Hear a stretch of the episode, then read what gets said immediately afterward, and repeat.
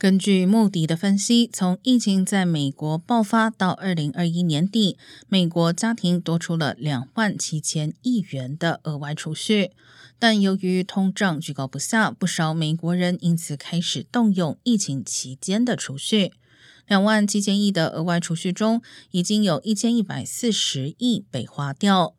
银行支票账户的变化也显示，截至三月底，全美最低收入人群的支票账户余额比二零一九年时高出百分之六十五，比一年前多出百分之一百二十六的情况明显减少。